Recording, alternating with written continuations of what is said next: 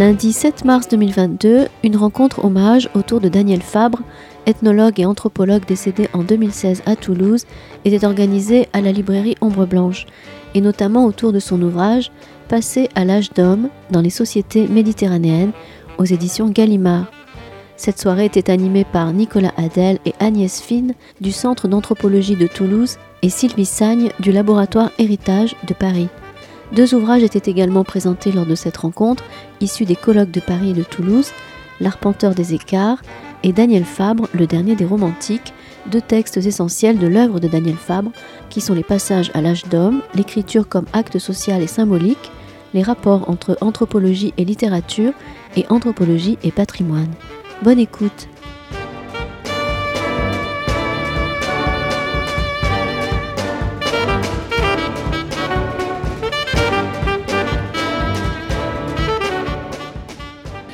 Merci euh, pour votre présence ce soir.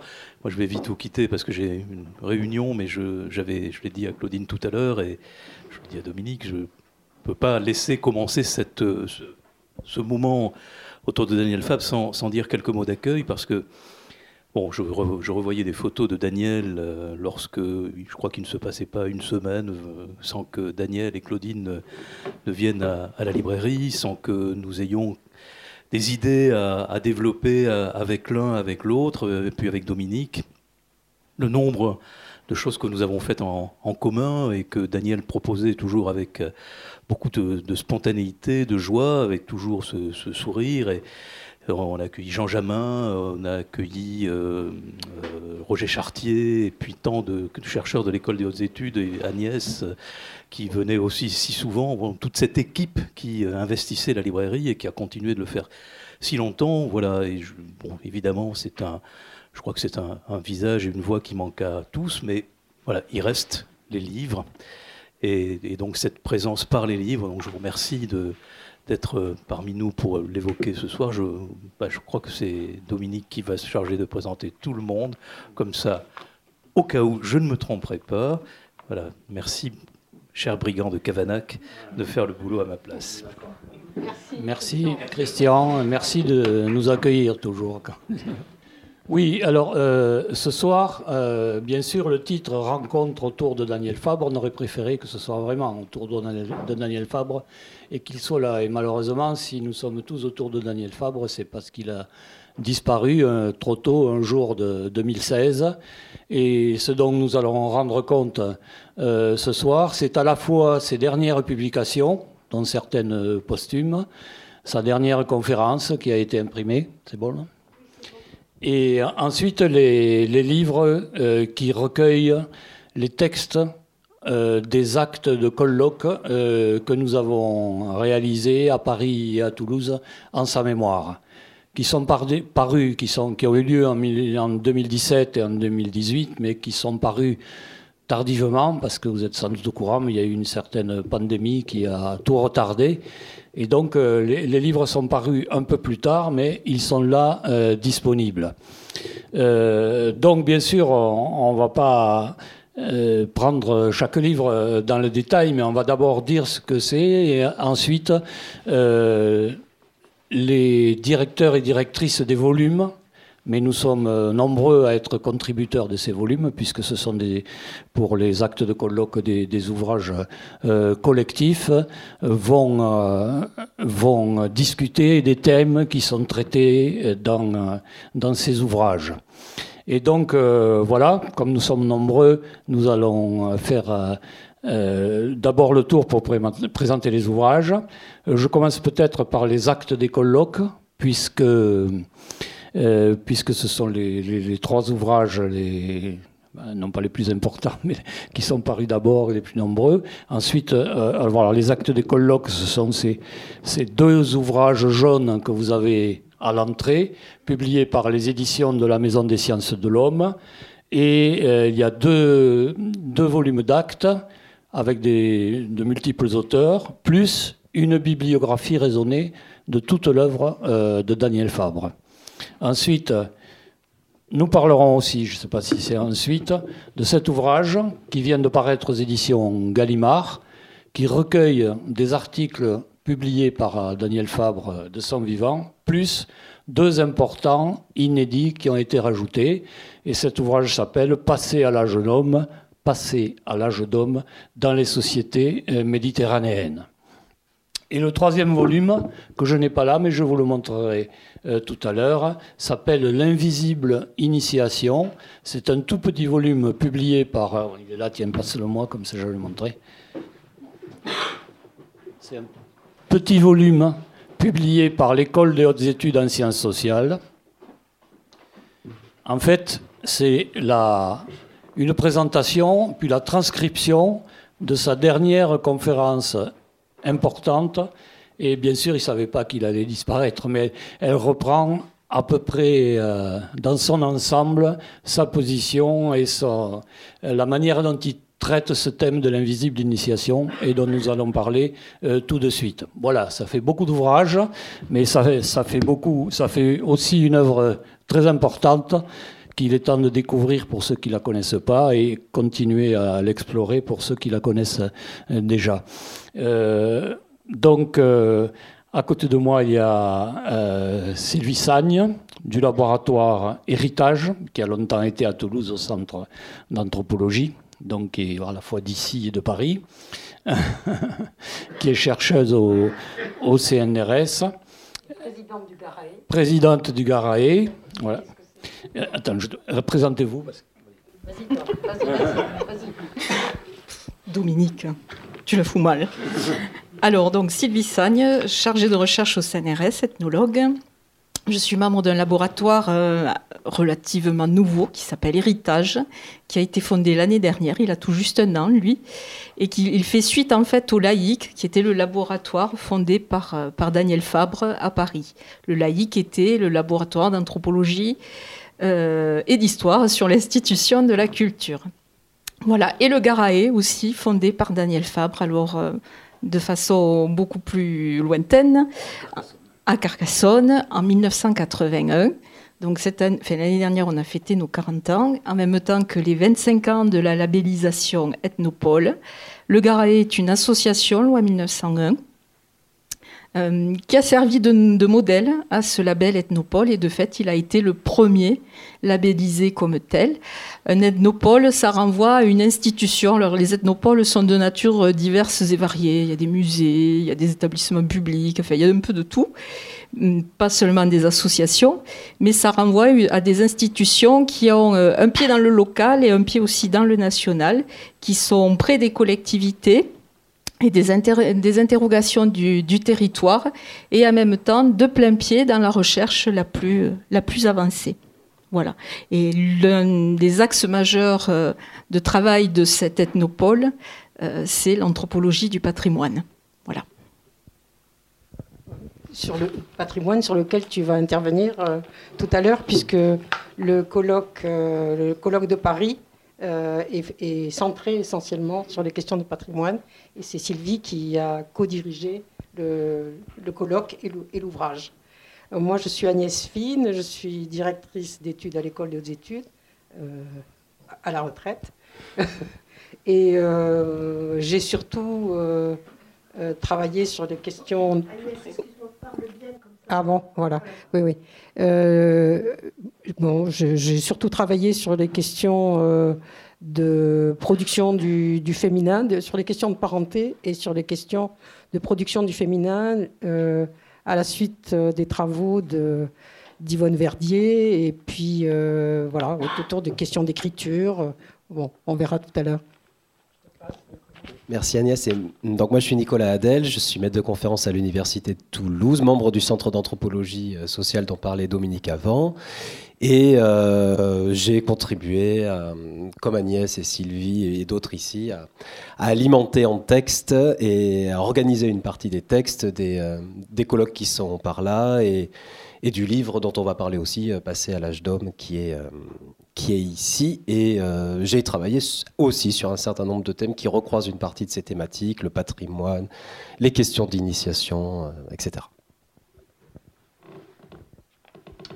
Donc, est-ce qu'on commence par dire un mot sur les volumes des actes? Assez rapidement comment ils ont été constitués et ensuite on rentrera dans les sujets en, partant sur les, autres ouvrages et sur, sur la question traitée en particulier, celle du passage à l'homme et de l'invisible initiation. Alors sans rentrer dans le détail, dans un premier temps, le, volume le volume de, Toulouse, auquel nous, nous, sommes nombreux à avoir participé, a traité en fait des, questions qui ont, animé les recherches du Centre d'anthropologie pendant 30 ans, on va dire. Hein. Et donc il est divisé en un certain nombre de, chapitres euh, thématiques. Euh, l'ouvrage euh, Les actes des colloques de Paris sont plus spécialisé sur euh, les questions d'écriture des patrimoines. Donc un mot sur, euh, sur ce volume euh, toulousain, je, vais dire. Il est constitué en... Le titre, c'est Daniel Fabre, l'arpenteur des écarts. c'est un beau titre, on trouve, parce que c'est tout à fait la manière dont, Daniel travaillait, c'est-à-dire il arpentait par côté les questions, on ne les prenait pas euh, comme les prennent euh, avec euh, classicisme les ethnologues ou les historiens. Ils les prenaient toujours de manière extrêmement originale, par le côté. Hein, par, et, donc il, est, il, y avait deux journées en quatre, en quatre demi-journées qui étaient sur des thèmes différents le premier thème euh, dont j'étais responsable, donc je te passerai la parole après pour les autres, c'était la question justement de l'invisible initiation. Alors, comme on va en reparler, euh, je dis juste de quoi il s'agit. C'est donc, euh, Daniel s'intéressait depuis toujours à la question de la manière dont on devient un homme dans, nos sociétés, dans les sociétés rurales, et pas seulement rurales, dans les sociétés anciennes. Euh, puisqu'il a fait des études de cas aussi bien euh, dans le monde aristocratique des pages de Versailles que dans euh, la, campagne languedocienne. Donc, comment est-ce que ce qui le frappait, c'est que dans nos sociétés, il n'y a pas de rites d'initiation qui sont aussi visibles euh, que dans beaucoup de sociétés qui ont été étudiées en Océanie ou en Afrique, où vraiment le, rite d'initiation dure plusieurs années, marque les corps, euh, sont donc euh, bien circonscrits dans le temps et dans l'espace pour transformer les jeunes enfants en hommes. Et donc, comment ça se passait dans nos sociétés? Il a montré que, en fait, il y avait des processus qu'il appelait d'invisible initiation, c'est-à-dire qui aboutissaient à faire passer les enfants à l'âge d'homme, mais euh, qui euh, n'étaient pas aussi circonscrits dans le temps et dans l'espace, qui étaient plutôt ce qu'on pourrait appeler des, trajets initiatiques, c'est-à-dire des manières de faire. Et en particulier, il s'est attaché à développer ce euh, qu'on entend dans notre région par faire la jeunesse. Qu'est-ce que ça veut dire faire la jeunesse dans les villages? Les gens disent oh ben on a fait la jeunesse ensemble Qu'est-ce que ça, qu'est-ce que ça signifiait? Et faire la jeunesse, c'est euh, faire euh, toutes sortes de choses. Et ces choses-là, euh, il, s'est attaché dans le détail et, il a petit à petit, comment dire, élaboré une analyse montrant que tous ces, ces pratiques pouvaient être résumées en gros en trois grandes euh, manière de fonctionner.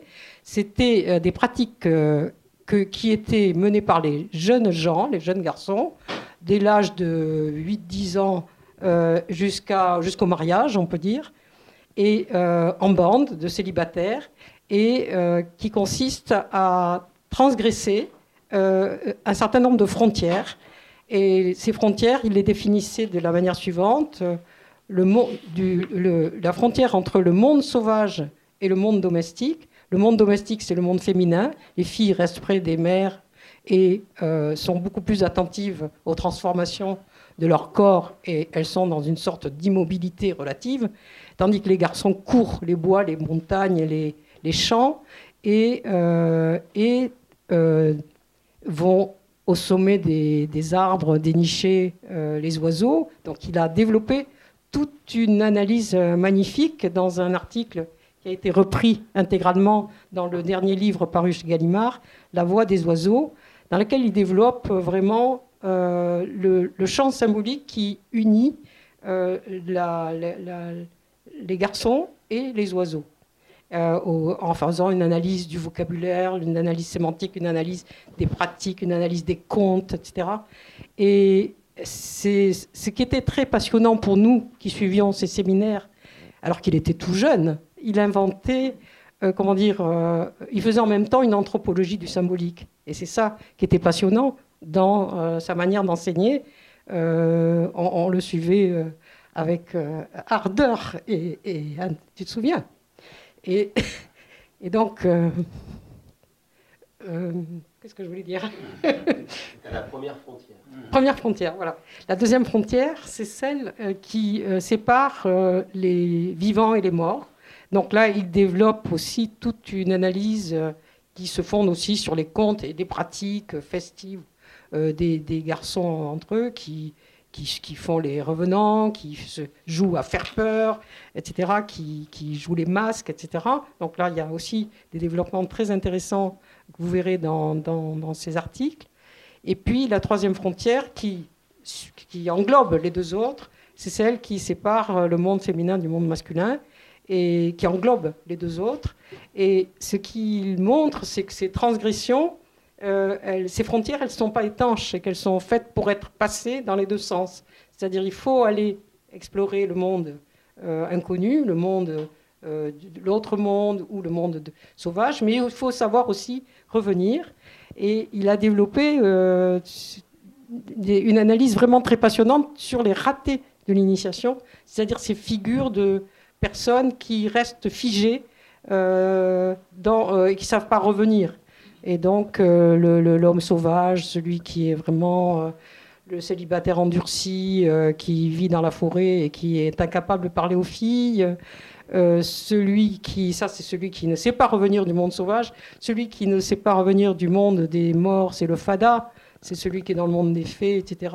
Et celui qui hésite entre masculin et féminin, c'est celui qui est considéré comme le fanoche, comme celui qui n'est ni, garçon ni fille.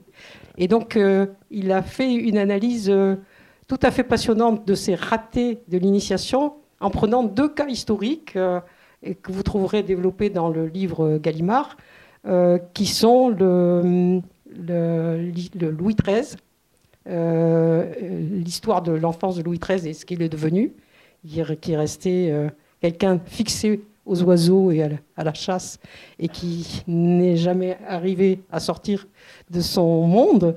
Et il a travaillé aussi sur Pierre Rivière. Il a repris l'analyse de, Pierre Rivière qui avait été mené par Foucault, vous vous souvenez? Euh, moi, Pierre Rivière, qui est ce, garçon euh, euh, normand qui avait assassiné au 19e siècle, hein, c'était en 1828 ou quelque chose comme ça, qui avait assassiné sa mère, ses frères et sœurs.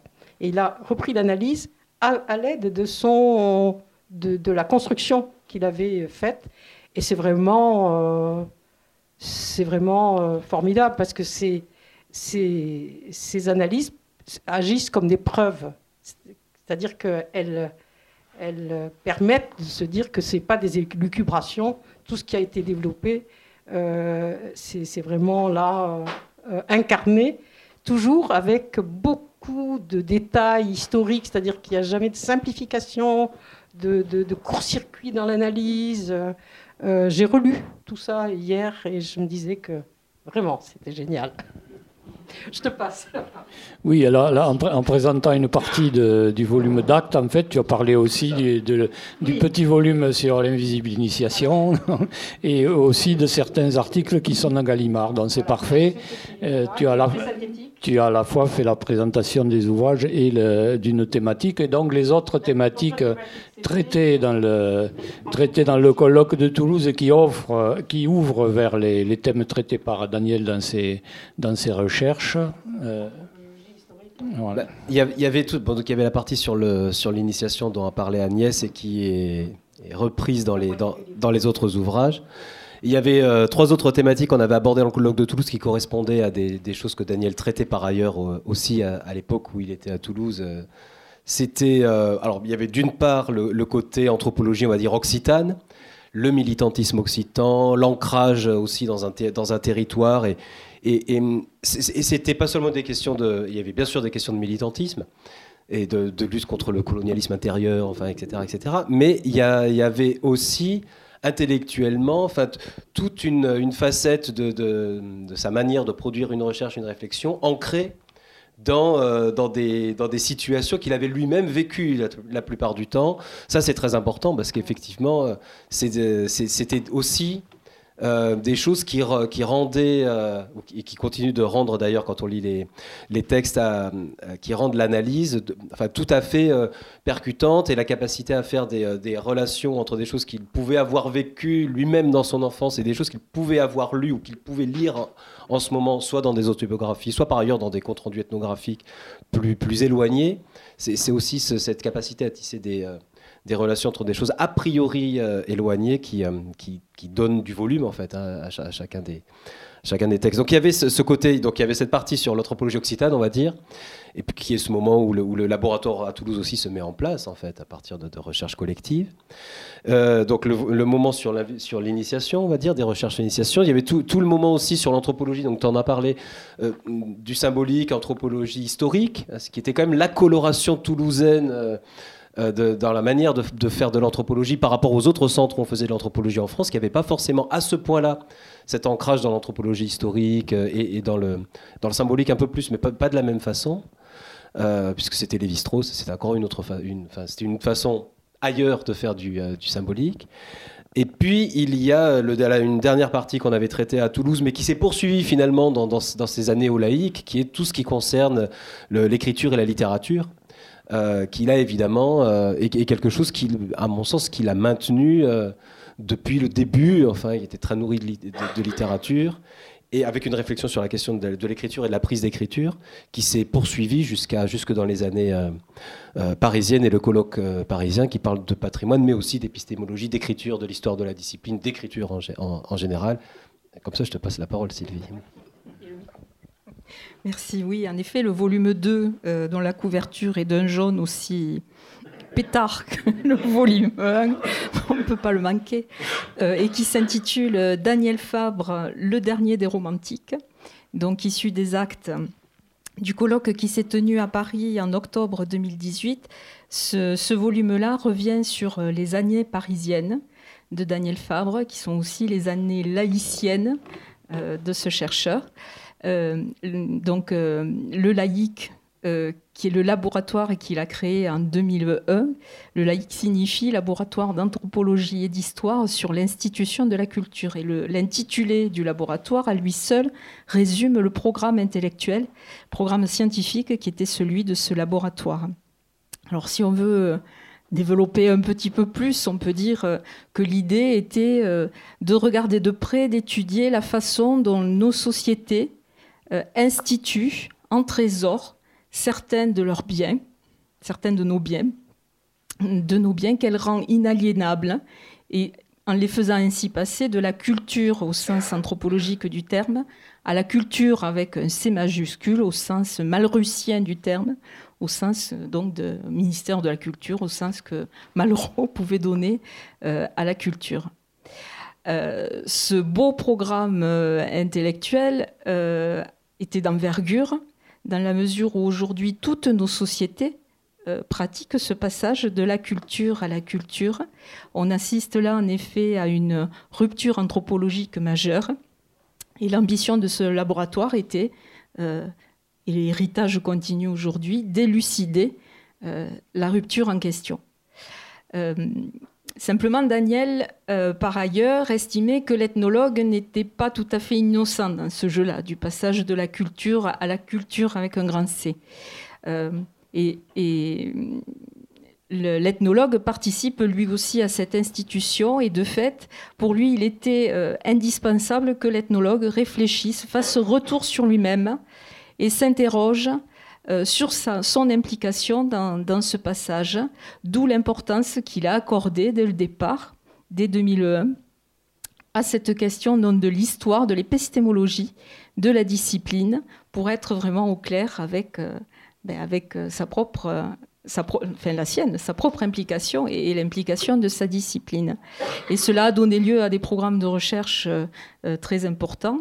Dont les résultats sont visibles sur le site en ligne qui s'intitule, sur l'encyclopédie en ligne qui s'intitule Bérose. Donc vous pouvez aller le, le consulter. C'est là d'ailleurs qu'a été publiée la préface je le dis au passage, de passer à l'âge d'homme. Euh, donc euh, voilà, Bérose et Ogarae. Enfin, en fait, la réflexion était née au avec le programme Archivetno. Alors Archivetno a connu un destin moins florissant que celui de Bérose. Mais bon, l'important, c'est que, que toutes ces recherches aient eu, aient eu un devenir. Alors, le, volume parisien donc, euh, euh, fait état de toutes les recherches menées dans, ce cadre problématique. Ce double cadre problématique a donc à double détente. Et, hum, par ailleurs, euh, la, commande passée aux intervenants du colloque et donc aux, contributeurs du volume était aussi de tirer les fils rouges de l'œuvre de Daniel Fabre et de ne pas se contenter de présenter comme euh, des recherches isolées les recherches réalisées après 2001. Et de fait, euh, il est, on s'aperçoit qu'effectivement, ben, comme le disait Nicolas à l'instant, euh, les questions abordées après 2001, en fait, prolongeaient celles déjà abordées donc dans ces années toulousaines. Voilà, donc c'est ce double pari qu'a essayé de tenir donc ce volume parisien. Oui, il faut dire que Daniel a longtemps présidé, on parlait de culture, la mission du patrimoine ethnologique qui avait été créée en 1980, euh, présidée par Isaac Kiva. Et pendant de nombreuses années, Daniel Fabre en a été le président. C'est-à-dire il était à la fois, on va dire, du côté du ministère de la Culture, de ce que permettait le ministère de la Culture pour l'ethnologie, et à la fois du côté des chercheurs qui trouvaient là, surtout en France, leur, pour des recherches sur la France, leur principal financeur. Et je dois dire qu'au Labo de Toulouse, on a longtemps vécu, les recherches ont été possibles grâce à cette, institution du ministère de la Culture qui a disparu malheureusement aujourd'hui sous, cette forme. Mais il y a, si je dis qu'elle a disparu, que votre labo n'existe pas. Mais enfin là, c'était, c'était comment dire, c'était une administration en fait qui pendant années a permis des recherches. Et là, quand on parle de thématiques, euh, Daniel procédait souvent par, euh, on va dire, une intuition, une intuition ou une initiative sur un thème. Des rencontres étaient organisées par exemple, tu as parlé euh, de patrimoine. Un exemple concret, les monuments. Les monuments historiques, qu'est-ce que les anthropologues ont à faire avec les monuments historiques? Apparemment, rien. Mais ce thème lancé, l'idée qu'autour du monument, on ne doit pas regarder simplement la question du monument lui-même, mais la manière dont il est reçu, dont il est transformé, dont il est euh, critiqué, etc., a donné lieu à des rencontres euh, très intéressantes avec une vingtaine de chercheurs. Et ensuite, et ces rencontres étaient publiées sous forme de volumes à la Maison des sciences de l'homme, dans une collection qui s'appelait Ethnologie de la France, où on va dire une dizaine de volumes euh, sont parus dans ce cadre-là. Et on a certains d'entre nous ont participé à certains. Par exemple, le thème de l'écriture, le thème de faire de l'histoire, etc., etc. Autrement dit, euh, Daniel avait aussi, en dehors de son œuvre personnelle, des articles qu'il écrivait, des livres qu'il promettait, mais qu'il n'avait pas toujours le temps d'écrire, il y avait aussi cette impulsion collective qui faisait qu'autour du thème qui avait été lancé, des gens venaient s'agréger et à partir de là naissait un, véritable travail, souvent innovant. en toute modestie, on peut dire que les travaux sur l'écriture ordinaire, par exemple, ont été vraiment lancés euh, ici. Hein, et là aussi, ça a donné lieu à un volume, ça a donné lieu à une collaboration avec une institution, c'est-à-dire la BPI du centre Pompidou à l'époque, c'était en 93 et c'était il y a longtemps. Mais voilà, un, cette œuvre est une œuvre personnelle, c'est en, même temps l'incitation à des recherches, à des réflexions collectives qui ont donné lieu, au-delà de ces actes et de ces livres actuels, à des ouvrages qui existent en librairie ou en ligne d'ailleurs, il faut le dire. Certains sont, en ligne et vous pouvez les, lire. Euh, sur Open Edition. Sur Open Edition, l'édition ouverte, vous pouvez les lire euh, gratuitement. J'ai téléchargé les articles. Voilà, c'est tout un monde, tout un travail de l'anthropologie et de l'ethnologie de la France qui a été, euh, qui s'est déroulé autour de Daniel Fabre et souvent grâce à son initiative. Voilà. Oui, ce que je pourrais ajouter, si tu permets, c'est, tu permets. Donc c'est exactement huit ouvrages que Daniel a co-dirigés dans la collection Ethnologie de la France. Cette collection, elle est devenue euh, Ethnologie de la France et des mondes contemporains, enfin, c'est la même. Et c'est dans cette collection que les trois volumes d'hommage, enfin les, deux volumes d'actes et la bibliographie ont été publiés.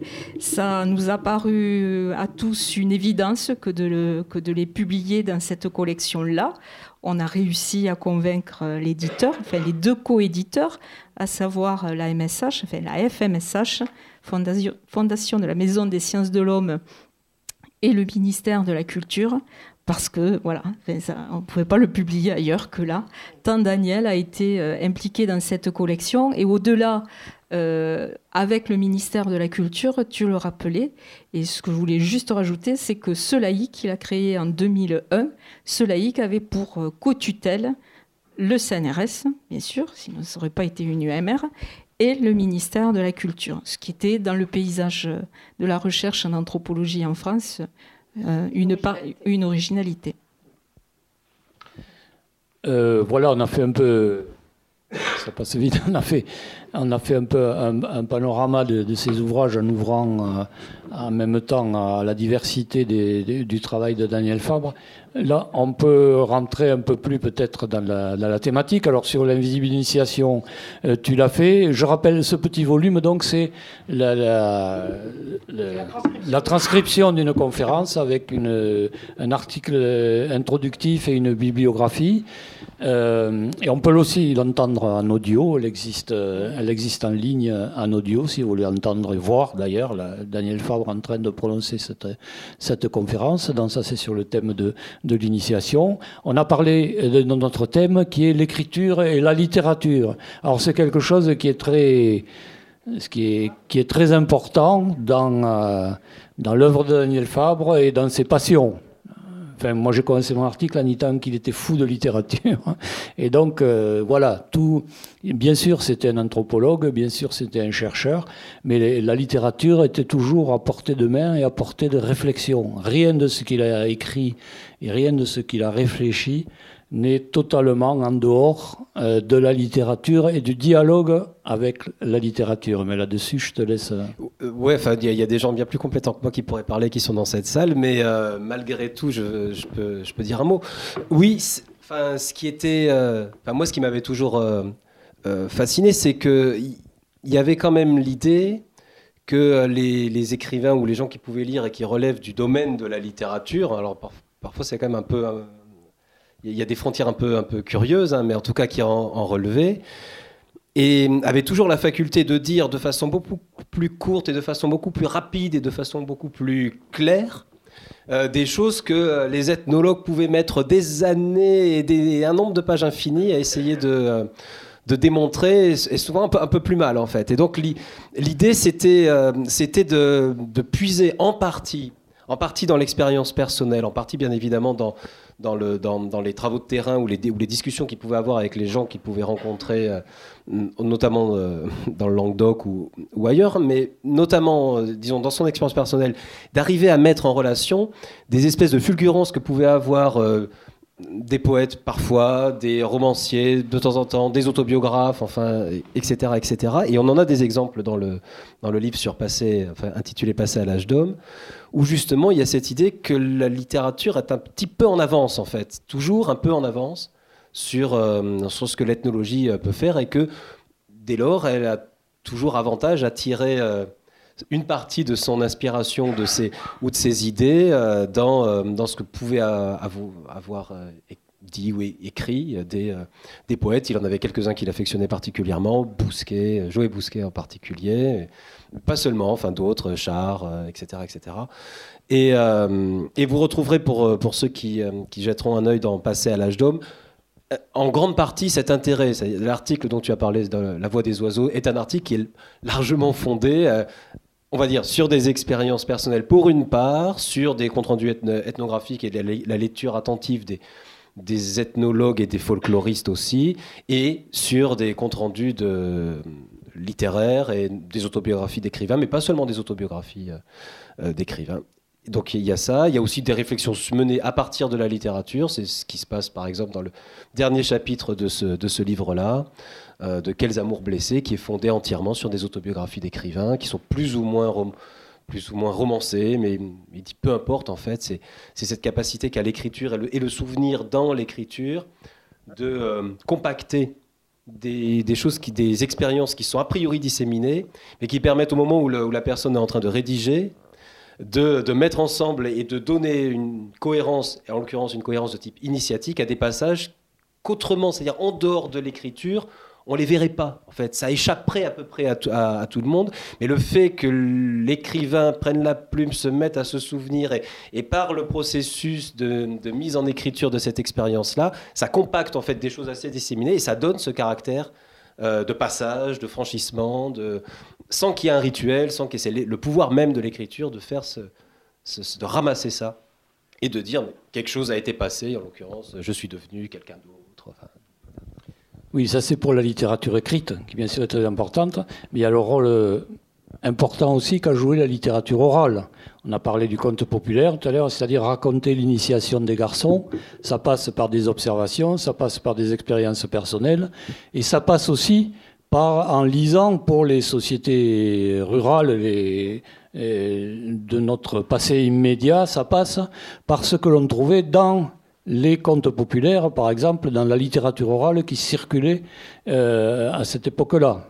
Et souvent, Daniel s'appuie euh, beaucoup sur euh, le conte, et d'ailleurs, il a commencé son œuvre par euh, l'un des plus beaux recueils de contes populaires dans les Pyrénées, un recueil des contes populaires occitans, et sa thèse avec Jacques Lacroix, et ensuite les deux gros volumes qu'ils en ont sortis, portaient en fait sur la littérature orale. Il avait commencé par s'intéresser à des contes écrits, et puis s'apercevant que sur le même thème, j'en parle là de Jean de l'Ours, il existait encore des conteurs dans les Pyrénées qui étaient capables de raconter ces contes merveilleux, euh, il s'est immédiatement tourné vers le recueil de la littérature orale. Et donc, comme je le disais, sa première publication très importante, c'était euh, sur la littérature orale euh, occitane. Donc, littérature écrite d'un côté, littérature orale, qui n'a jamais abandonné. Dans tous ses articles, on trouve des références à cette littérature orale, à ces à ces mythes, euh, à ces parcours qui, euh, qui nourrissent cette, euh, ce conte populaire, même si aujourd'hui il circule d'une façon tout à fait différente et était très important pour comprendre nos sociétés. Oui, et d'ailleurs moi j'ai toujours trouvé qu'il avait une, un usage des contes populaires pour, dans, dans ses analyses euh, qui était vraiment euh, formidable. C'est-à-dire que, en fait, le conte tout seul euh, ne peut pas être véritablement compris. Il faut qu'il soit mis en relation avec des pratiques, avec tout un ensemble de, culturel autour pour, pour, arriver à en comprendre le sens.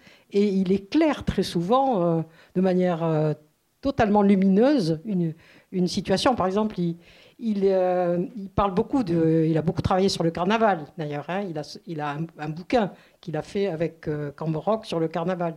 Dans le carnaval, il y a une scène euh, qui, apparaît tout le temps et très souvent et que Goethe a été un des premiers en 1783, je crois, hein, à, observer à Rome et qui consiste à bon, il y a une fête organisée, etc. Puis dans les rues, il y a les jeunes garçons qui euh, mettent au, qui, qui, oui, qui se baladent avec. Euh, il y en a une qui est déguisée en femme enceinte. Euh, et tout à coup, il y a des cris, il y a une bataille, et puis tout à coup, la femme accouche avec des grands cris, et on sort, elle accouche, l'homme, disons, femme, accouche par l'anus d'un objet informe qui est jeté sur la foule, qui rigole, etc.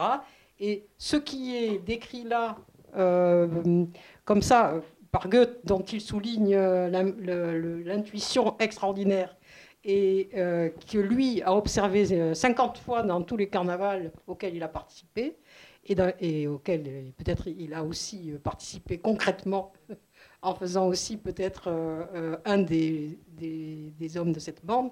il met en relation ce type d'accouchement masculin par l'anus, par les, les, voies anales, de, d'un conte populaire qui s'appelle L'homme enceint, qui est vraiment les deux, euh, les, pratiques euh, observées et le conte, bon, euh, comment dire, éclaire totalement son analyse de ce, que, de ce qui se joue là entre hommes, hein, c'est-à-dire la production des hommes entre eux, hein,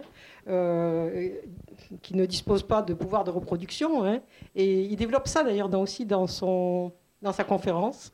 Et il montre au fond que ça, ça rapproche nos initiations euh, invisibles des initiations des pays euh, dans lesquels elle est visible, puisque Godelier, par exemple, a, écrit quelque chose qui s'appelle la production des grands hommes, et donc c'est l'initiation, c'est effectivement la production des hommes entre eux, la reproduction des hommes entre eux. Donc il y a quand même des parallèles qui s'établissent, et il arrive à, faire cette analyse souvent en utilisant un conte qui tout à coup dit clairement euh, les choses qu'il avait pressenties ou qu'il avait observées. Donc c'est ce, cet usage euh, hein, du conte populaire avec, euh, je trouve, qui nous a beaucoup été utile dans nos recherches aussi. Enfin, moi, sur le parrainage, je me suis plongée dans les contes populaires avec passion parce que ça éclaire énormément de pratiques. Oui, la figure de la marâtre, par exemple. Oui, bien sûr. La marraine et la marâtre, dans les contes populaires, Dieu sait qu'elle est importante et qu'on peut voir cette opposition. Bon, pas développer mes recherches. on n'a pas, chez, dans nos sociétés, on n'a pas de grand mythe, de grand rite, avec un M, un grand M, un grand R. Mais par exemple, comme tu viens de dire pour le carnaval, on a des situations rituelles et puis des textes qui s'apparentent, dans ce cas-là, quasiment euh, au mythe, c'est-à-dire à la représentation symbolique de quelque chose qui, que l'on peut retrouver dans, euh, dans les pratiques. Et voilà, alors on n'est pas, on fait pas la même anthropologie que, que l'anthropologie des sociétés autres, exotiques entre guillemets, mais en fait, la même démarche peut amener, avec les outils euh, qui sont à notre disposition, à dérouler une anthropologie de nos propres sociétés tout à fait, euh, euh, tout à fait remarquable. Comme... Tu ne veux pas parler des derniers la représentation de l'ethnologie. C'est la spécialité. C'est-à-dire c'est l'idée que l'ethnologie, ce n'est pas vers l'autre euh, géographiquement, mais vers l'autre.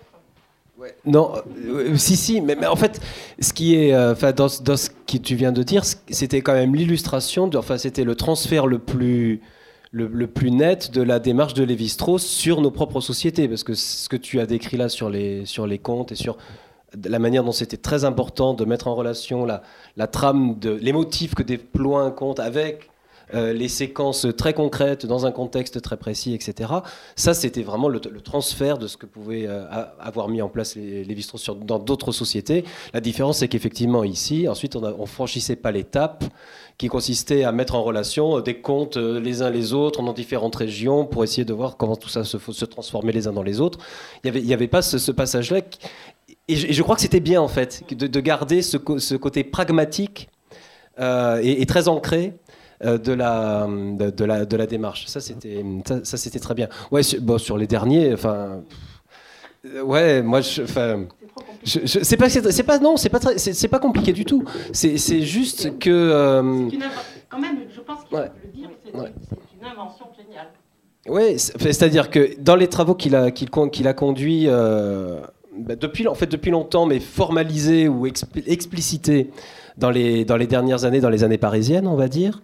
Euh, il y avait donc cette réflexion qui a été euh, présentée déjà sur l'histoire de la discipline, l'épistémologie. Et puis, euh, il y avait, avait l'idée que l'ethnologie, c'est quand même une discipline un peu à part, au sein des, sciences humaines et sociales, une discipline un peu à part pour, pour plein de raisons. Et parmi ces, euh, caractéristiques, il y avait l'identification de, quelque chose qui était un peu le foyer de, la discipline, son foyer de naissance, son acte de naissance qui était de s'intéresser à des mondes disparus ou en voie de disparaître, en, train de disparaître. Euh, et là, il y a dans, ces, actes de naissance, évidemment, donc Daniel toujours très nourri de littérature orale et écrite, enfin les, deux volets, euh, recherche dans, les, dans un certain nombre de textes un petit peu, on va dire, les linéaments de, cette, de cet intérêt pour ce qui est en train de disparaître. Pour. Et alors là, il va trouver des choses évidemment à l'intérieur d'un second XVIIIe siècle, on va dire, beaucoup évidemment au XIXe siècle. Alors évidemment, les, romantiques, ça, ça, ça, sera très important. Chateaubriand, plus particulièrement euh, dans, ce, registre, hein, qui, euh, qui, invente l'expression de, des hommes qui sont en train d'être des mondes qui disparaissent. Enfin.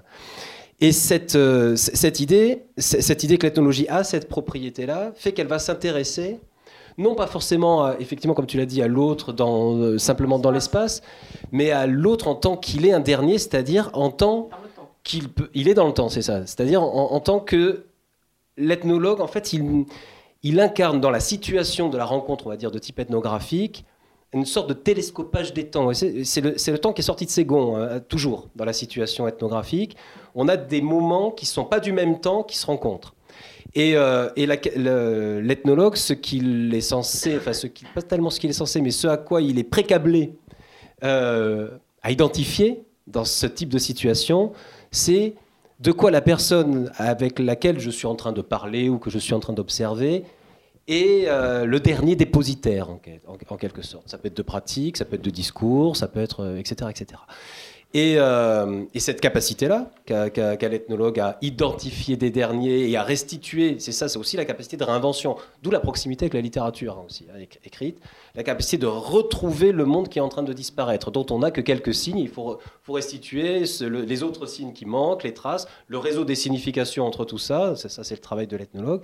Mais en fait, l'idée c'était aussi de dire que les écrivains faisaient ça au, moins aussi bien, puisque c'est un peu le, fond de commerce, hein, c'est-à-dire de de restituer des mondes qui ne sont pas là, en fait. Alors, c'est soit des mondes qui ont disparu, soit des mondes qui n'existent pas vraiment, ou qui existent un peu, qui sont des mondes possibles, enfin.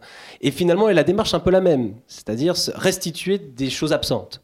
C'est euh, un, peu ça, quand même, qu'essaie de faire un, euh, un ethnologue, et qu'il a au moins en partage avec une partie, de, ou un grand nombre de, des, écrivains, des historiens, mais d'où le, rapport avec les, historiens très très fort, bien sûr, hein, avec l'anthropologie historique, euh, etc. Et, ça, ça reste jusqu'à aujourd'hui, effectivement, le travailler sur des, sur des derniers, oui. Oui. Alors, cette capacité à travailler sur les derniers qu'ont en commun les ethnologues et les écrivains euh, n'est pas la seule chose euh, en partage. Il y a aussi le fait d'atteindre à l'universel.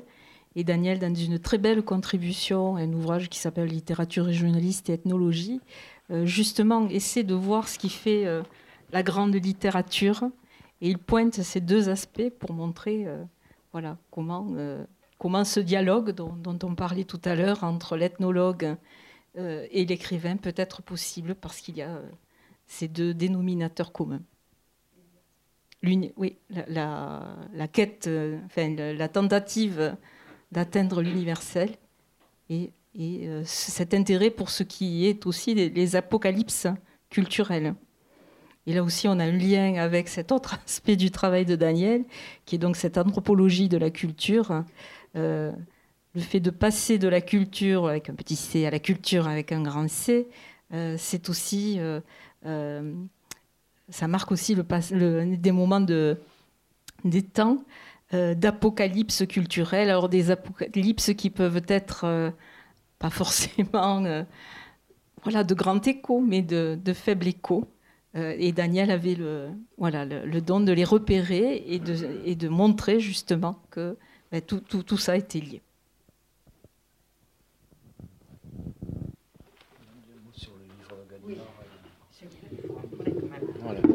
Oui, alors, avant de, de, vous laisser poser des questions ou de prendre la parole, c'est le, le, dernier ouvrage paru, donc c'est cet ouvrage dans la collection des, des sciences humaines chez, chez Gallimard.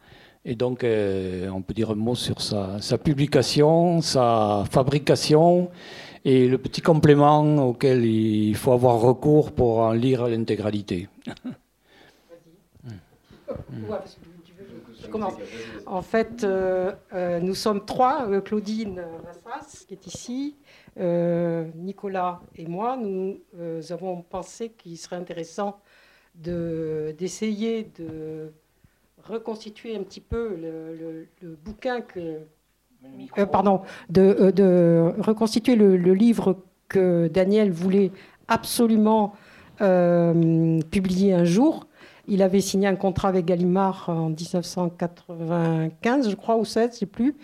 Et on savait que euh, on, riait même avec lui quoi sur ce thème. Quand est-ce que tu vas le sortir euh, C'est toujours pas fini. Et, euh, moi, il me relançait pour faire le gros article avec Véronique et, et Jean-Claude Sangoy et je me souviens qu'on avait topé, parce qu'on avait dit, si on finit avant toi, notre article qui va durer, euh, parce que c'était un gros, gros travail qu'on faisait aussi, si on finit avant toi, euh, on aura gagné. Donc on avait topé, euh, parce qu'il avait dit, non, mais je suis près de la fin, ça y est, etc. Bon, bref, ce livre... il avait donc envoyé des bouts à, Nora des, dès qu'il publiait un article dont il pensait qu'il pourrait servir pour ce livre. Pierre Nora, éditeur chez euh, Gallimard. pardon, Pierre, Pierre oui, excusez-moi. Pierre Nora, qui est donc éditeur chez, chez euh, Gallimard, euh, qui, a, qui, a, écrit une petite préface dans ce livre. donc, Pierre Nora nous a accueillis les bras ouverts en disant bien sûr, mais avec plaisir, etc. Donc, faites-le. Et puis, donc voilà, on l'a fait. Mais il nous a dit il faut quand même faire une préface qui explique euh, vos choix, comment vous avez euh, construit le livre. Nous, on a essayé d'être au plus près de ce qu'on savait quand même, pour avoir fréquenté Daniel pendant plusieurs décennies et avoir parlé avec lui tant et tant de fois euh, de, ce, de, ce livre. il nous avait envoyé en plus sur le plan en tant qu'ami proche deux inédits qu'il n'avait pas, euh, pas publiés, donc qui étaient La Nuit des Pages et de quels amours blessés. Et donc, nous sommes arrivés avec ces inédits chez, Pierre Nora, qui a été enchanté de les engranger pour ce livre. Bon, donc nous avons euh, travaillé pendant plusieurs années euh, à essayer de mettre en ordre euh, ce, livre le plus, de manière la plus cohérente qui soit. La dernière partie, comme elle est très originale, puisqu'elle est, qui, s'intitule quels, quels, amours blessés, euh, il fallait absolument expliquer euh, comment on pouvait, pourquoi on l'avait, il avait placé là et quel rapport ça avait avec l'ensemble. Et donc, il nous semblait très important de bien euh, l'analyser dans une préface. Donc, nous avons rédigé cette préface, nous avons signé des contrats avec Pierre Nora, et puis voilà, le, une des ayants droit majoritaires a refusé que la préface et nos noms apparaissent. Nous ne nous étendrons pas là-dessus. On a essayé de négocier avec Pierre Nora, on a envoyé des lettres, on a discuté, on a discuté avec l'ayant droit majoritaire aussi au téléphone, par lettre, etc. Euh, rien à faire. Euh, donc euh, le livre, nous avons appris par la bande qu'il était sorti. Et quand même, moi j'en ai reçu un. C'est déjà ça. et, euh, vous n'êtes pas sûr encore de les avoir dans vos boîtes aux lettres. Euh, voilà, c'est quand même un coût. Euh, mm, bon. Sans sans, la préface et sans nos noms. Quand il a été question avec lui de cette possibilité que ce livre paraisse sans la préface, qui nous avait demandé. Il avait trouvé que la première version n'était pas assez consistante, donc on a retravaillé. Je veux dire qu'on a et euh, on a demandé évidemment aucun, aucune royalty. Nos, contrats ne prévoyaient évidemment aucun revenu. C'était pas du tout ça qui nous intéressait. Et, donc euh, voilà. Donc euh, face à ça, il nous avait dit ben, vous le publierez ailleurs. Et d'ailleurs, si j'avais encore le débat, je la publierais dans le débat. Ben, sauf que le débat n'existe plus et que, et euh, donc il la publiera pas dans le débat. Donc nous avons eu la proposition de Bérose, euh, c'est-à-dire ce site créé par Daniel, de, évidemment de, publier cette préface. Donc si vous achetez le livre, ce que je vous recommande de faire, parce que c'est un livre génial, génial, vous pouvez trouver la préface euh, sur Bérose. Donc c'est vrai qu'on aurait dû mettre le lien ici. Hein? Bérose, vous faites bérose.fr et vous trouvez la préface. Donc c'est facile. Euh, voilà. Donc elle est utile quand même. voilà. Donc je ne on ne s'étendra pas plus sur cette affaire, mais euh, je pense qu'il fallait quand même le dire, puisque c'est la, réalité des choses. voilà. Euh, non, non, non, mais enfin bon, pas. Or, cette, euh, cette affaire éditoriale, mais enfin, c'est croustillant, ça nous a, ça nous a beaucoup occupé, malgré tout. Il, Gallimard a quand même eu, et, Pierre Nora en particulier, le, le, soin ou la sagesse de garder le travail éditorial que nous avions fait. C'est-à-dire qu'à un moment donné, on s'est dit, oh là là, mais il va tout détricoter, ça va être une catastrophe. En fait, non, non, il, il y a juste nos noms qui ont été effacés, mais tout le reste a été gardé. C'est-à-dire que l'architecture du texte tel qu'on l'avait enfin on l'avait pensé, c'est-à-dire qu'on l'avait pensé en confrontant différents sommaires que Daniel avait proposés, enfin bon bref.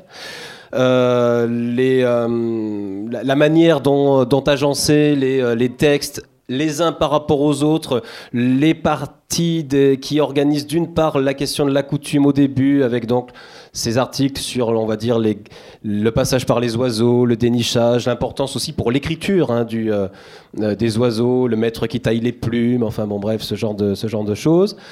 Le passage sur, que, dont parlait Agnès sur les ratés, c'est-à-dire les, les, gens qui reviennent pas du monde des oiseaux, il y avait Rivière et, euh, Louis XIII. Et puis le, la dernière partie qui rassemble les inédits et qui, qui porte justement sur ce rapport euh, entre les marquages qui sont des marquages corporels. Il y a Véronique de Moulinier dans la, dans la salle sur, les, sur ces chirurgies, ça c'est très très important.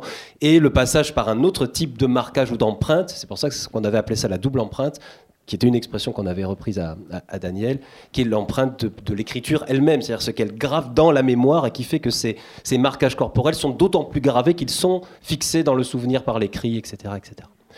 Euh, donc ça c'est un peu pour l'économie du livre et on est content en fait que malgré tout que cette économie était préservée enfin parce que ça, ça permet aux, au bouquin d'avoir sa, quand même sa cohérence, sa cohérence générale et, et, jusqu'au titre hein, qu'il a conservé finalement, qu'on lui a proposé, qu'il a gardé, à l'exception de Méditerranéenne. On avait proposé, je, crois de façon plus juste hein, par rapport à ce que Daniel faisait, Société européenne, qui était le cadre véritablement culturel dans lequel il inscrivait ses travaux et ses, recherches, et pas vraiment dans l'ère méditerranéenne, qu'il explorait par ailleurs, mais, on va dire sur un bout. Enfin, c'était plutôt la Méditerranée occidentale du Nord que le, que le reste. Ce à quoi ne rend pas vraiment justice ce titre-là, qui, pour quelqu'un qui ne le connaît pas, pourrait imaginer qu'il va aller se balader, euh, je ne sais pas moi, en Égypte, au Maroc euh, ou en Israël, quoi. ce qui n'est pas le cas. Bon, euh, voilà, si vous avez des questions à poser, des contributions à faire ou des réflexions, euh, vous avez la parole. Oui. Oui, vous avez tous euh, évoqué euh, le, lien très fort de Daniel et de la littérature orale. Et Dominique, tu as évoqué le titre de l'un des contes, Jean Delours qui est sûrement un des, contes les plus originaux qu'il a pu euh, enregistrer. il se trouve que Jean Delours lui a été communiqué par l'un de ses informateurs privilégiés euh, au pays de Sceaux, euh, Pierre Pousse. Il me semble que on ne peut pas évoquer, rendre hommage à Daniel sans évoquer la figure de Pierre Pousse, qui euh, nous a quittés euh, à la fin de l'été dernier. Voilà. Ah, ah oui, tout à fait ça. On l'a mis dans la, dans la couverture. Ah oui, très bien. Mmh. Bravo, voilà. Merci. Oui, je pas reconnu. Merci, tu peux dire qui est, Père Pousse. Donc Pierre Pousse était un, berger au pays de Sceaux, avec qui Daniel avait euh, sympathisé au moment où il recherchait des comptes, mais qui n'était pas, qui n'est pas devenu simplement un informateur, ce terme euh, technique qu'on peut employer pour les gens qui fournissent des informations ou des comptes, etc., qui est devenu euh, essentiellement une personne avec qui, et un personnage avec qui il a longuement et, longtemps dialogué, à la fois sur euh, alors en tant que conteur sur, euh, sur son répertoire, mais aussi sur, alors on parlait des derniers tout à l'heure, sur euh, toute la société autour. Et Pierre Pau, c'était quelqu'un qui, d'une part, avait connu la société rurale euh, du temps de nos grands-parents, on va dire, euh, directement ou par oui dire ou en rapport avec, avec sa famille, et qui en même temps avait cette position de recul et de réflexion sur sa propre société et sur sa propre culture. Et c'est en dialogue avec, avec lui que Daniel forgeait sa propre euh, sa propre réflexion sur, euh, pas simplement sur la littérature, mais sur tous les aspects. Et Pierre Pousse, il avait une famille aussi que beaucoup d'ethnologues, bon, comme toi aussi, Marcel, euh, beaucoup d'ethnologues toulousains ont fréquenté longuement et qui, qui ont été vraiment pour certains euh, des amis et des personnes euh, dont le dialogue était essentiel pour comprendre à la fois les pratiques, les représentations, euh, etc. Donc voilà, c'était c'est quelqu'un qui n'a pas fourni de l'information, mais c'est quelqu'un qui en dialogue avec le avec l'ethnologue et les ethnologues a permis de comprendre la société dans laquelle il vivait et ses transformations. Deuxième point très important, c'est-à-dire être capable de dire ce que l'on apercevait de ces transformations à ce moment charnière où l'on quittait euh, un monde rural, euh, en occitan pour passer dans un monde plus urbanisé, en français, etc., etc. Et Pierre Pousse était capable lui aussi de, souvent avec beaucoup d'humour, à avoir euh, une, euh, euh, comment dire, un discours sur le rapport entre les jeunes et les vieux, sur les transformations bénéfiques ou maléfiques de la société, etc. Et donc c'était à la fois ce qu'il appelait un des derniers, et en même temps un contemporain, un parfait contemporain. Et là, il nous a quittés à la fin de, l'été dernier. Et c'est quelqu'un qui a continué ensuite à compter euh, toute sa vie. C'est-à-dire, euh, ces dernières années ont été occupées, alors bien sûr dans une forme de compter beaucoup plus moderne. C'était pas à la veillée comme il l'entendait faire dans son enfance, etc. Mais il a promu Là aussi, c'est un rôle très important. La littérature orale en occitan jusqu'à ces derniers jours. il a publié un, enfin, il y a un DVD qui a été publié par le, par le Garae, il faut citer, un, DVD du Garae qui reprend l'essentiel, si ce n'est la totalité, euh, de son répertoire. Malheureusement, je crois qu'il est épuisé. Et donc, il serait temps de le, eh oui, de le, de le retirer. C'est bien de le citer, mais il est introuvable. Voilà. Et un livre aussi. Hein. il y a une association de l'Aude qui a publié un très beau livre sur, euh, sur Pierre Pousse aussi. Juste un mot sur euh, Pierre Pousse, euh, observateur et, témoin des transformations. Il a toujours été très, très ouvert sur l'arrivée là-bas en pays de Sceaux des, des néo-ruraux. Hein, ce que tout le monde, tous les autochtones dans le coin appelaient les hippies ces hippies qui sont maintenant euh, à la tête de beaucoup de mairies du coin. Les Pélutes. les Pélutes, oui. le pays de Sceaux, c'est la, c'est la, c'est les Pyrénées audoises en fait. Hein. C'est la, la, partie pyrénéenne du département euh, de l'Aude. Et voilà, c'est un tout petit, un tout petit pays entre guillemets, mais les 20 communes qui le constituent ont été le terrain de recherche de beaucoup d'entre nous, c'est-à-dire tous ceux qui ensuite ont formé le centre d'anthropologie rurale, autour de leurs 20-30 ans, ça dépend de, nos différences d'âge, mais elles sont pas très grandes, ont commencé leur recherche et leur vie intellectuelle dans ce, pays de Sceaux. Et tout ça, alors là, euh, voilà, pour rendre hommage à Daniel aussi, il y a des, euh, il y a des, euh, comment dire, des, des, vidéos en ligne où l'on peut voir aussi cette, cette, aventure de la recherche collective. Là, c'est dans la, revue ethnographique.org. Mais vous avez toute la, bibliographie dans le petit volume, qui, le troisième petit volume jaune qui accompagne les deux autres.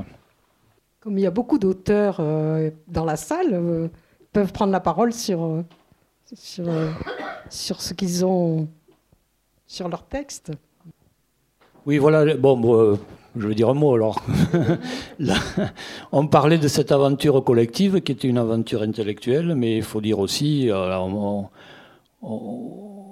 peut le dire sans pudeur, c'est une aventure amicale aussi. C'est-à-dire, nous, enfin, moi je sais pas, j'ai fait des études de philo, je me suis retrouvé euh, euh, au pays de Sceaux avec Agnès, avec Claudine, avec Marcel, euh, avec d'autres. C'est-à-dire, c'était, c'était Jack plus tard, oui, c'était une, manière de, une manière de faire du terrain qui était, alors pas vraiment un travail d'écriture collective, non, mais comment dire, une ambiance de recherche, d'échange qui a, formé à la fois nos personnalités et nos et nos destins euh, futurs. C'est-à-dire, on n'est pas les mêmes euh, chercheurs, les mêmes enseignants, nous n'avons pas été les mêmes chercheurs, les mêmes enseignants que ce que nous aurions été sans cette expérience. Donc, ça a été fondamental pour beaucoup d'entre nous et ce que nous avons partagé avec Daniel aussi, en dehors aussi de disputes, euh, etc., c'est le fait d'aller, d'aller dans les d'aller dans les carnavals. D'ailleurs, je signale que nous avons, les ethnologues de Carcassonne, relancé le carnaval de Carcassonne qui n'existait plus. Donc, on n'était pas simplement des. Et là, Jack se réveille. on n'était pas simplement des observateurs de l'ancien carnaval, mais aussi nous étions impliqués en tant que gens euh, du coin, si vous voulez, dans la, renaissance euh, culturelle de, de, cette tradition. Ça a duré plusieurs années et c'était une expérience formidable parce qu'il y avait à la fois euh, euh, un milieu populaire préexistant, des gens qui analysaient ça, mais qui surtout avaient beaucoup de plaisir à le, vivre, à le comprendre en le vivant aussi. Tu parlais du livre sur, le sur la fête à Languedoc avec, euh, Charles est, qui est photographe. Et ce que l'on voit en regardant les photos de, ce livre, euh, c'est que vraiment, euh, parler du carnaval, on ne peut pas parler du carnaval sans, vivre le carnaval et sans, être, sans y participer. Euh, c'est la même chose pour, pour les fêtes de l'ours dans les Pyrénées, c'est la même chose pour un certain nombre de, de manifestations que nous n'avons jamais regardées de loin. C'est-à-dire, il faut prendre le moment de l'observation et de l'analyse ensuite, mais nous avons toujours collectivement été participants euh, à ce genre de, de manifestation.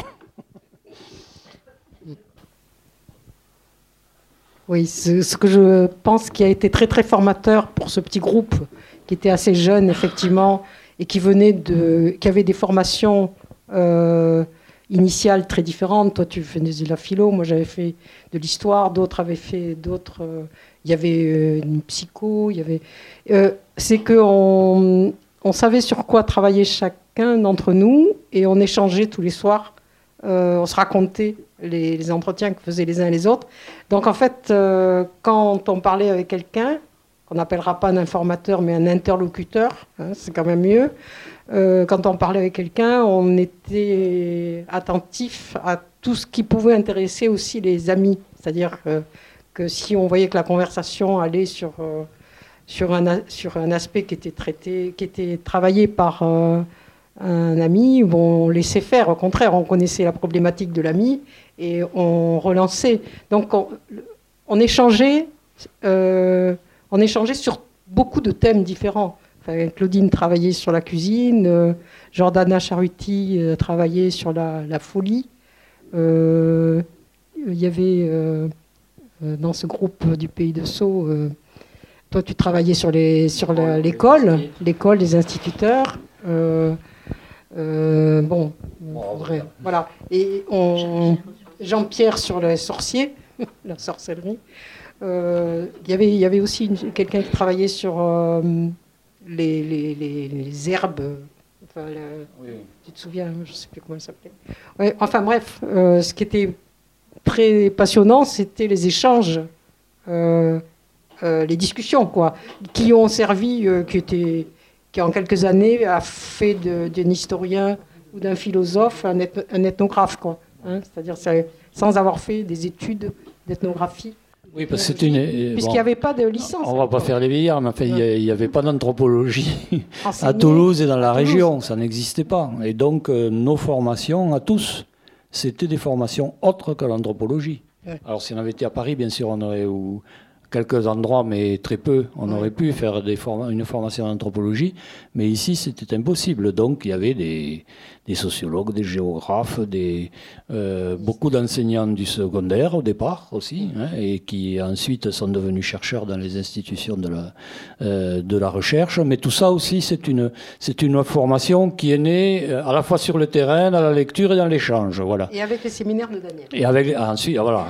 Alors, ensuite, les séminaires de, de, de cette expérience des années 70 de la recherche collective s'est transformée, s'est institutionnalisée à travers les séminaires euh, très importants de Daniel Fabre, qui est devenu le pivot en fait d'enseignement d'anthropologie. C'était facile d'être le pivot, il n'y en avait pas d'autres. Hein. Il, y avait, quelques cours, euh, euh, disons, de euh, sur les traditions populaires à, l'université euh, de Toulouse, mais vraiment, vraiment rien. Et ensuite, tout ça s'est développé. Aujourd'hui, il y a un enseignement de l'anthropologie, mais au départ, les, les, choses se sont faites en marchant et en cherchant. Voilà.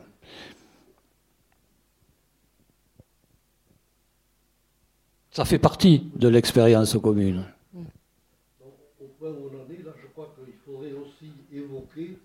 Quelqu'un qui a été quand même un, catalyseur un peu de ces. Jean Guilaine, tu veux dire Jacques Ruffier.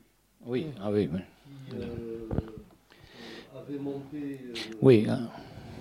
Une RCP, à RCP Pays de Fou, justement, recherche coopérative sur le programme, qui était le, le nec plus ultra du CNRS. Voilà.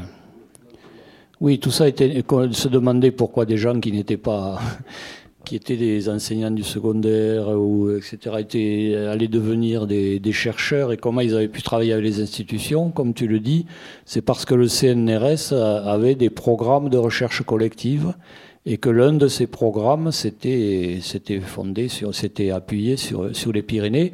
Alors il y avait Jacques Ruffier, l'ancien médecin professeur au Collège de France, mais il y avait aussi des gens qui, qui eux étaient en poste dans leur discipline, c'était les archéologues, et en particulier Jean Guilaine, c'est-à-dire ceux qui chez nous n'étaient pas hors enfin n'étaient pas hors institution à l'époque, c'était les archéologues, ou du moins un archéologue principal qui était euh, Jean Guilaine, qui est toujours, qui est toujours là et qui, euh, qui ensuite euh, a, a, demandé la collaboration de Daniel Fabre pour que cette équipe de, de, recherche soit diversifiée et comprenne des anthropologues, des historiens, des sociologues, etc. Bon, mais là, on ne va pas revenir à la, à la préhistoire, mais c'est vrai qu'au début, c'est ça aussi. C'est vrai qu'on parle de l'œuvre de Daniel, mais c'est aussi une œuvre institutionnelle, Daniel. C'est-à-dire c'est quand même tout ce qu'on raconte là, euh, c'est-à-dire le début d'un laboratoire d'ethnologie, le début de l'enseignement d'ethnologie, le premier DEA, puis on est allé à l'envers, on a commencé à créer le DEA, puis euh, la licence et, et, maîtriser les licences, et puis en même temps euh, le GARAE, c'est-à-dire toutes ces institutions. C'est aussi ça, Daniel.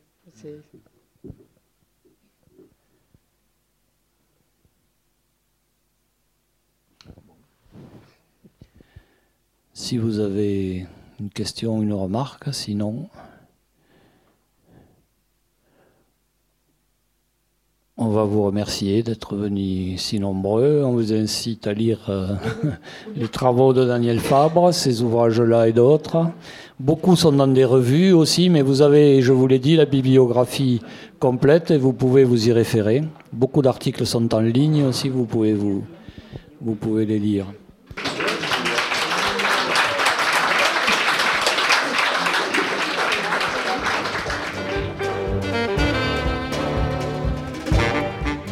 Il s'agissait d'une soirée hommage consacrée à l'œuvre de Daniel Fabre en présence de Nicolas Adel et d'Agnès Fine du Centre d'anthropologie de Toulouse et de Sylvie Sagne du laboratoire Héritage de Paris.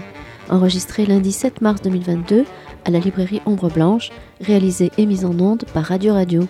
L'ouvrage Passé à l'âge d'homme dans les sociétés méditerranéennes de Daniel Fabre et préfacé par Pierre Nora est paru aux éditions Gallimard.